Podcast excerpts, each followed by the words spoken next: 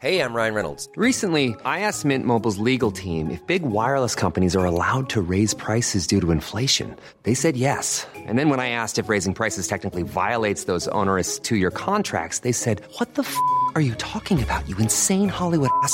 So to recap, we're cutting the price of Mint Unlimited from $30 a month to just $15 a month. Give it a try at mintmobile.com slash switch. $45 upfront for three months plus taxes and fees. Promo rate for new customers for limited time. Unlimited more than 40 gigabytes per month. Slows. Full terms at mintmobile.com.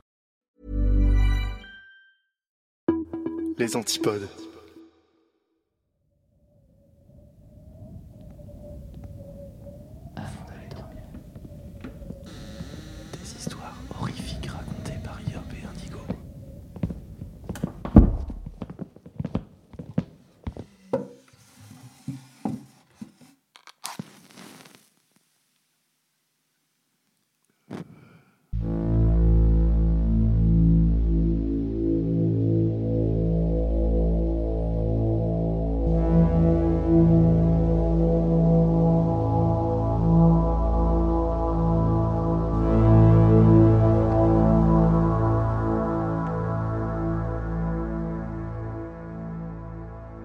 Installez-vous confortablement au fond de votre lit, remontez la couette jusqu'au menton et fermez les yeux.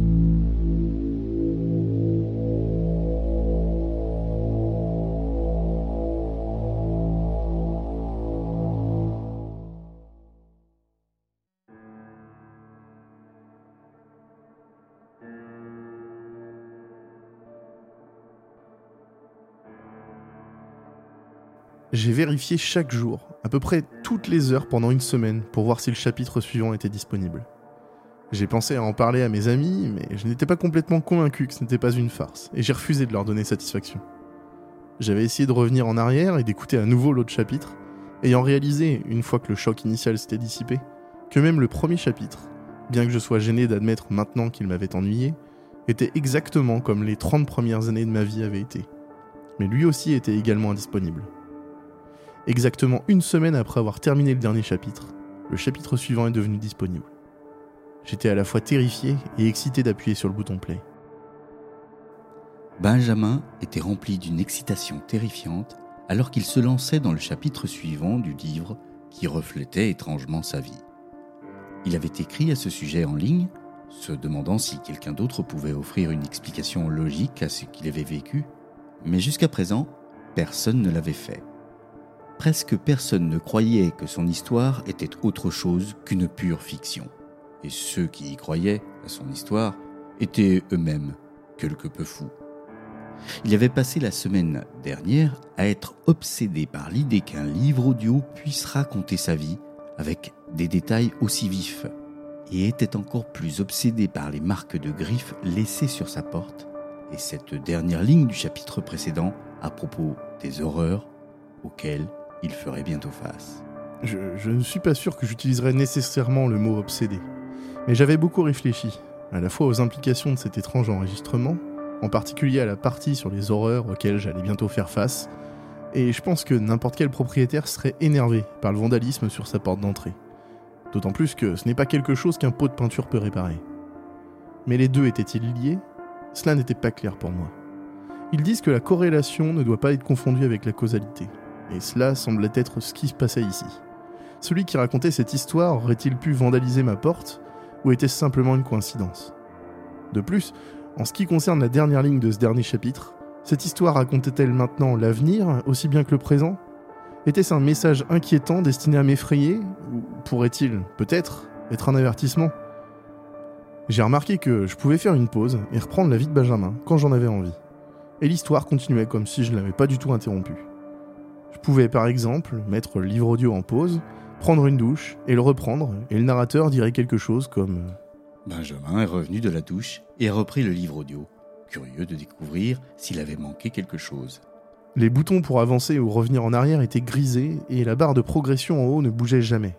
Donc tout ce que j'entendais ne pouvait être entendu qu'une seule fois et je n'avais aucune idée de combien de temps je pouvais aller avant la fin du chapitre.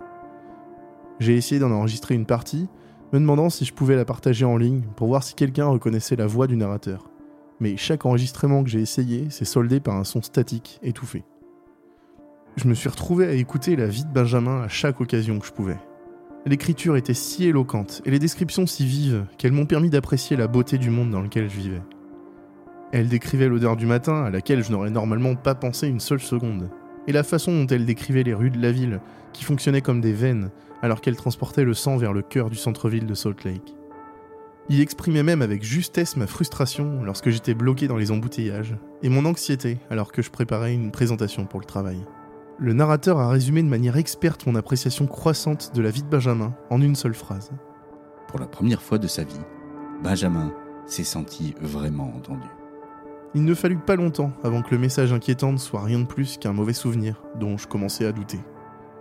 Bien que la valeur de ce livre audio soit déjà claire et que j'en sois déjà amoureux, une nouvelle expérience que je n'avais pas encore envisagée a rapidement doublé cette valeur en un instant.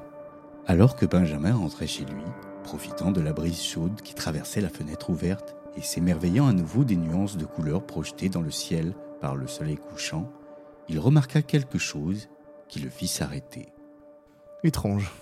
Je venais juste de penser à la beauté du coucher de soleil, mais rien ne m'avait fait réfléchir. Sauf peut-être cette ligne dans l'histoire. Une chaussure jetée sur le bord de la route, près de la piste de jogging qui longeait le canal, gisait sur la terre sèche. J'ai regardé vers le chemin de jogging et j'ai commencé à ralentir mon allure. C'était un peu difficile à distinguer en voiture, mais il y avait vraiment quelque chose qui gisait dans la terre. Je me suis arrêté et je suis sorti de la voiture, enfonçant un écouteur dans mon oreille gauche pour pouvoir continuer l'histoire. Il s'est approché avec appréhension de la basket jetée, ignorant jusqu'à ce moment que la basket appartenait à Colton Fisher, un garçon de 8 ans dont les parents étaient au téléphone avec la police à ce moment précis, décrivant désespérément leur fils disparu.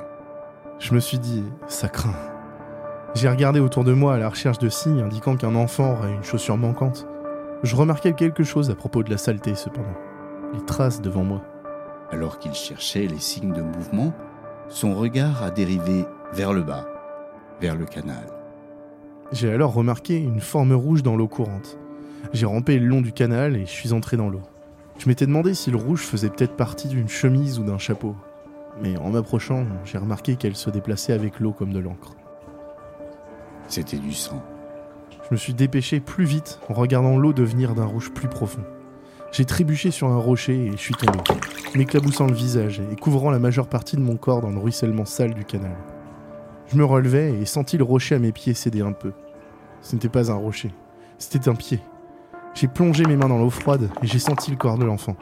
Il a sorti le corps de Colton Fisher de l'eau et a remonté le côté rocheux du canal.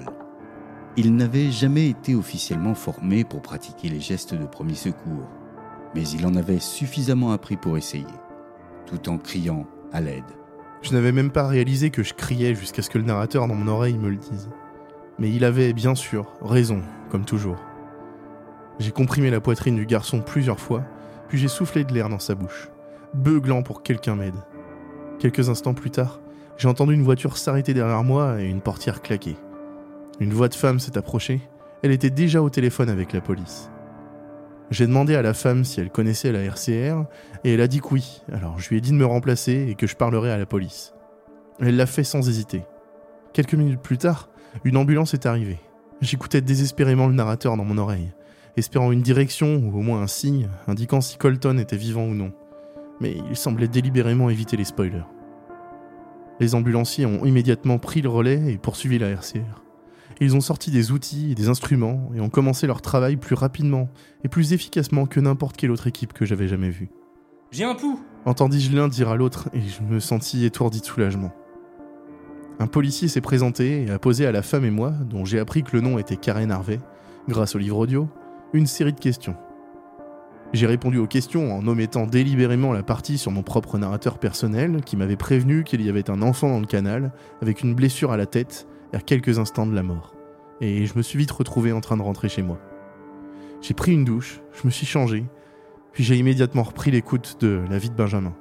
J'avais dû la mettre en pause pendant que les policiers posaient leurs questions. Se remettant de la montée d'adrénaline qui accompagnait le fait de tirer un enfant au bord de la mort, Benjamin reprit son livre audio avec un nouveau sens de l'émerveillement. S'il n'avait pas écouté à ce moment précis, il n'y avait aucun doute dans son esprit que Colton Fisher serait mort ce jour-là. C'était vrai. Il n'y avait aucun moyen que ce gamin survive si je n'avais pas écouté ce livre audio en rentrant du travail. La police a déclaré qu'il semblait être tombé dans le canal et s'être cogné la tête contre un rocher. Peut-être après avoir été effrayé par un animal. Si j'étais arrivé ne serait-ce que cinq minutes plus tard, il se serait noyé. Ce n'est qu'à ce moment-là que je me suis finalement rappelé le passage, juste avant de remarquer le sang dans l'eau et la montée d'adrénaline. La chaussure était sur le sol, mais à proximité se trouvait une série de rainures dans la terre, comme les traces d'un gros animal.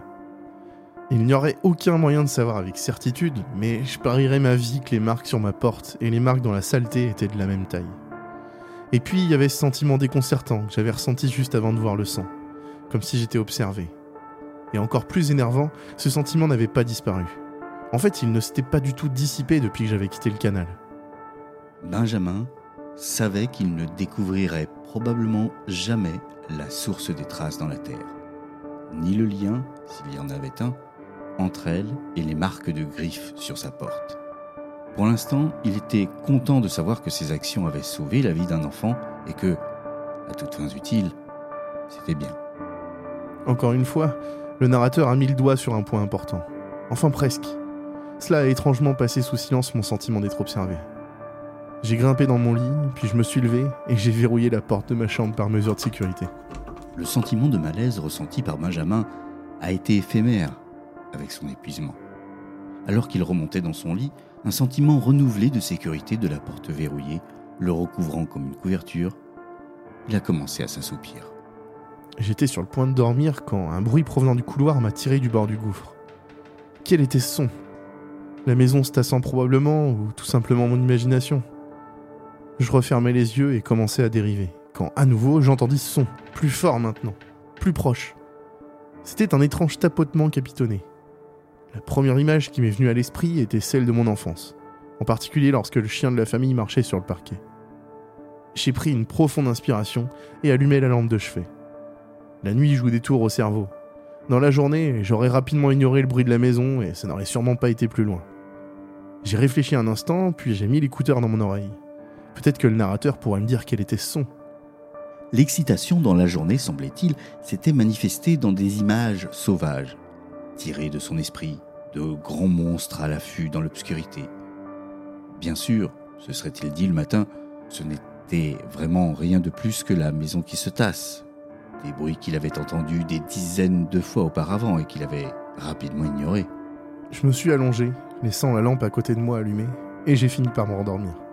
La dernière chose à laquelle je me souviens avoir pensé avant que le sommeil ne vienne enfin était le souvenir du chapitre précédent, résonnant dans ma tête. L'horreur à laquelle Benjamin était sur le point de faire face ne faisait que commencer. Et encore une fois, je ressentais ce sentiment de malaise que j'étais observé.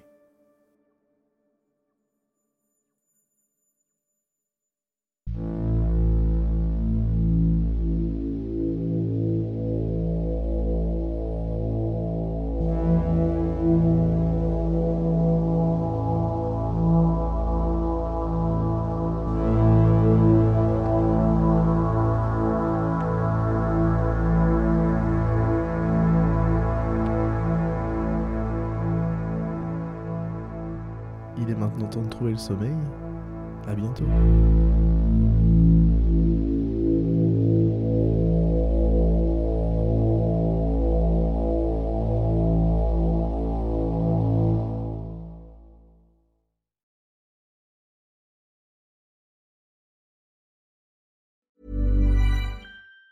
Planning for your next trip? Elevate your travel style with Quince. Quince has all the jet setting essentials you'll want for your next getaway, like European linen, premium luggage options, buttery soft Italian leather bags, and so much more. And it's all priced at 50 to 80% less than similar brands. Plus, Quince only works with factories that use safe and ethical manufacturing practices. Pack your bags with high-quality essentials you'll be wearing for vacations to come with Quince. Go to quince.com slash trip for free shipping and 365-day returns.